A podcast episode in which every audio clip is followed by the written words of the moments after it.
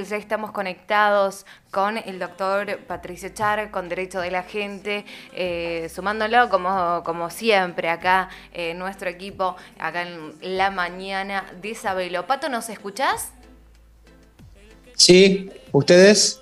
Perfecto, perfecto. Bueno, Pato, estamos ahí conectados justamente para hablar de este crimen que ha conmocionado una provincia, un país, que es el caso de Ana, eh, que eh, estamos con esta noticia, por eso te llamaba y quería que, que lo cuentes vos, eh, porque hay otro sospechoso que se presentaría ante la justicia.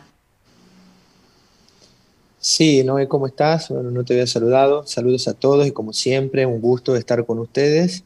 Bueno, paso a contarte.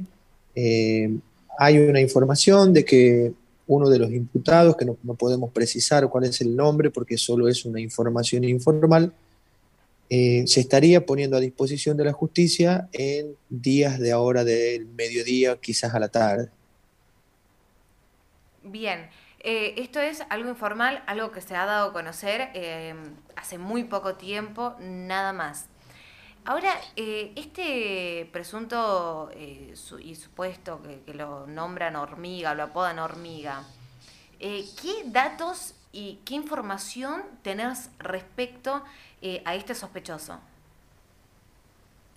Bien, te cuento y, de paso eh, te puedo hablar de la audiencia de ayer, eh, donde se, se, develó toda esta cuestión de qué evidencias existen en el sumario judicial para tenerlo a este tal hormiga como un presunto autor o coautor responsable de la muerte de la señora Ana.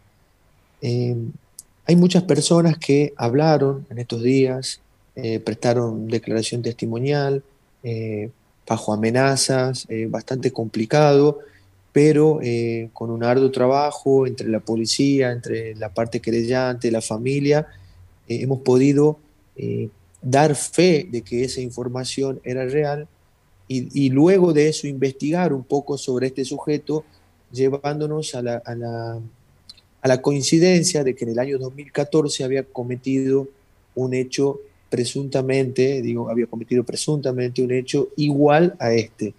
En el 2014, este sujeto eh, rompe el vidrio de la ventanilla de un empresario, lo ejecuta de un disparo en el pecho y le quita sus pertenencias. Sería exactamente el mismo patrón de conducta desplegado contra la señora Domine. Es una de las evidencias por las cuales hemos pedido de que se lo prive de su libertad para poder investigar. Esto no quiere decir que sea el acusado, eh, mejor dicho, que, tenga que ver si no le cabe algún grado de sospecha y privarlo de su libertad, conseguimos que eh, podamos investigar tranquilos, eh, apartando a gente que nos pueda entorpecer la, la causa y el curso de la investigación.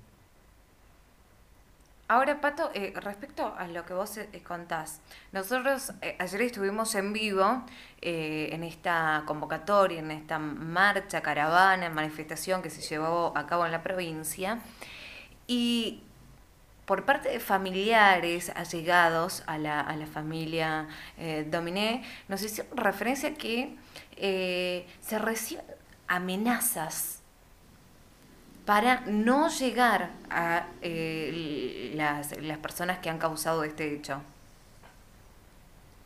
Sí, eh, la mayoría de los testigos que tenemos, que informalmente nos dan información, eh, digo informalmente porque lo hacen a través de, de chats o a través de teléfonos de números privados, nos arrojan el nombre de todos estos sujetos que hoy están sospechados y siempre concluyen diciendo, no puedo testificar porque esta gente me va a matar. Vaya sí, no, no tendrán su miedo, que, que, no, no, no, se está pidiendo que hablen sobre el robo de un celular, sino sobre una ejecución de una persona a, sangre fría. Entonces, tienen un, legítimo temor en sufrir algún tipo de atentado. Eh, es por eso que estamos a la espera que, que, que este testimonio nos pueda servir y eso eh, amerita que se presente físicamente, que se identifique y con un valor que, será eternamente agradecido, poder testificar y, dar las razones de por qué. como te decía, hemos podido canalizar desde otros aspectos de que estos testigos decían la verdad, eh, pero no, los estamos consiguiendo físicamente a ellos. Claro, me, me imagino que aparte eh, no es nada fácil llegar.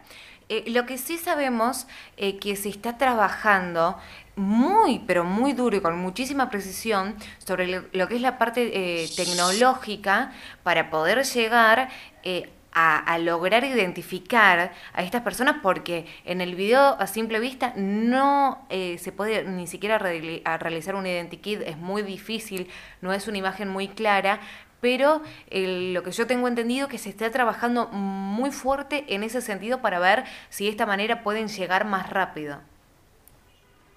Sí, totalmente. En, un primer avance con las cuestiones eh, tecnológicas, primero se trata de determinar si con lo que había se podía identificar. Al no contar con buena definición todas las cámaras que hemos obtenido y al mismo tiempo al ser el golpe muy rápido, escapando los sujetos a alta velocidad, eso imposibilita poder identificar eh, el rostro de algunos de estos delincuentes, como bien vos dices.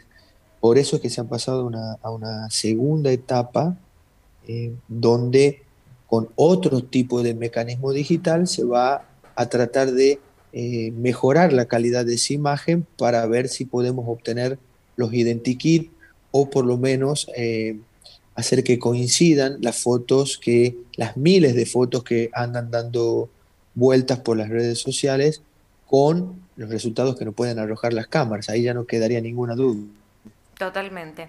Ahora, eh, teniendo más datos, nosotros cuando hablamos eh, el lunes con, eh, con respecto a este tema, no teníamos tantos, tantos datos, se había empezado a investigar. En este momento, ya cuando empiezan a eh, sumar más datos, sospechosos, ¿cómo van a seguir? ¿Hay nuevas medidas ante esto? ¿Cómo se sigue ya con datos que se van sumando en esta causa?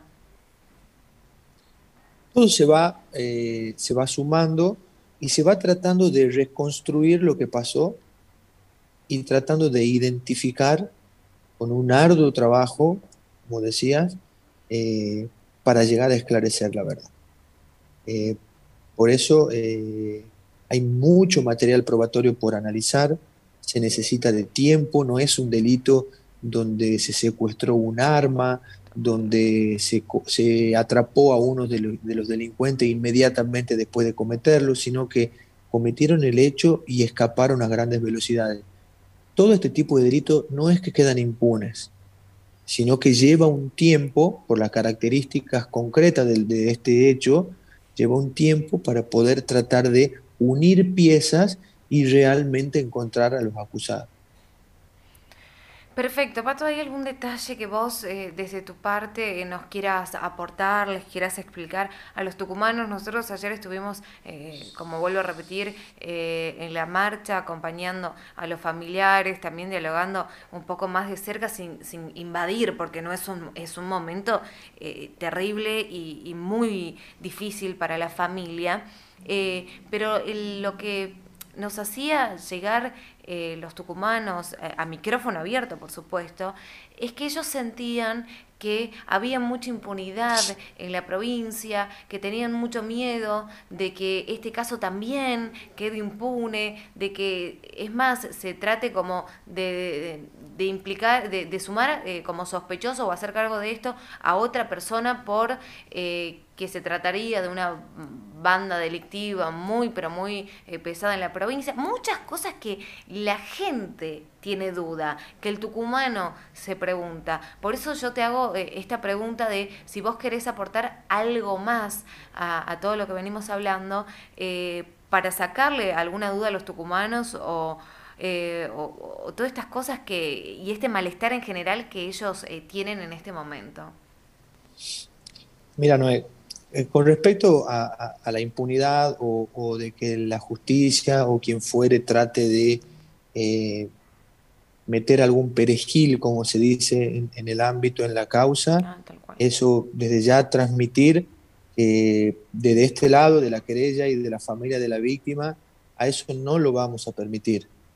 Nosotros, con, asumiendo el rol de querellante, tenemos un pleno control de todas las actuaciones que se llevan. De hecho, hasta estamos armando nuestras propias investigaciones. Eh, y como te decía, la familia Domine es una excelente familia que no va a permitir que una persona pague por algo que no hizo. Si esta persona apodada hormiga está presa es porque realmente tenemos evidencia y convicción de que puede haber participado del hecho.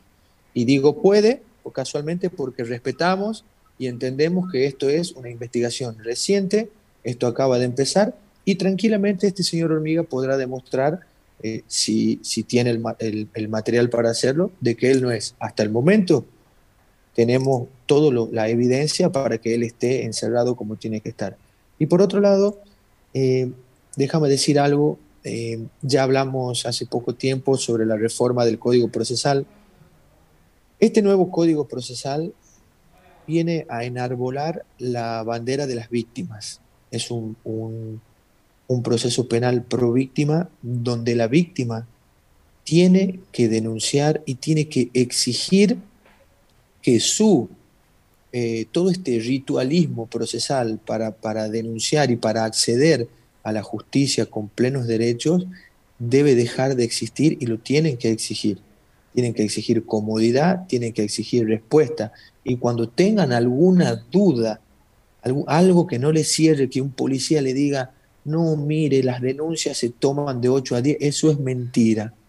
Tienen que denunciar esos casos, las denuncias se pueden hacer las 24 horas del día, tampoco es necesaria que se la hagan en la jurisdicción de la comisaría donde fue el delito, también tiene que exigir que en, tribunales penales los escuchen y le den las mismas importancias que le dan a una persona cuando está detenida, privada de su libertad. Entonces es muy importante que la gente se haga sentir entienda que hay un nuevo proceso, ya no es como antes, donde la víctima decía, no, encima que me robaron, tengo que ir a meterme a tribunales, ir todos los días, pedir permiso en el trabajo. Eh, eso tiene que dejar de existir. Me encanta esta aclaración, es muy importante porque pasa eso, que la gente a veces ya ni siquiera se quiere acercar a denunciar y, y, cada vez vemos que son más y más los ciudadanos que se suman a esto, como diciendo, no, esto es algo, que me va a llevar tiempo, que me, va a llevar trabajo, que para qué, si esto a veces queda impune, pero es muy importante a lo que haces referencia, Pato, como siempre, agradecida por todo lo que nos traes y por siempre estar eh, predispuesto para dialogar con nosotros y por supuesto con toda la audiencia de Radio Sabelo. No, por favor, siempre a ustedes agradecido, ¿no? Y le mando un beso grande a todos. ¿eh? Otro para vos, Pato, excelente día. Dale, chau, chau. Chau, chau. Estábamos ahí en diálogo con el doctor Patricio Char.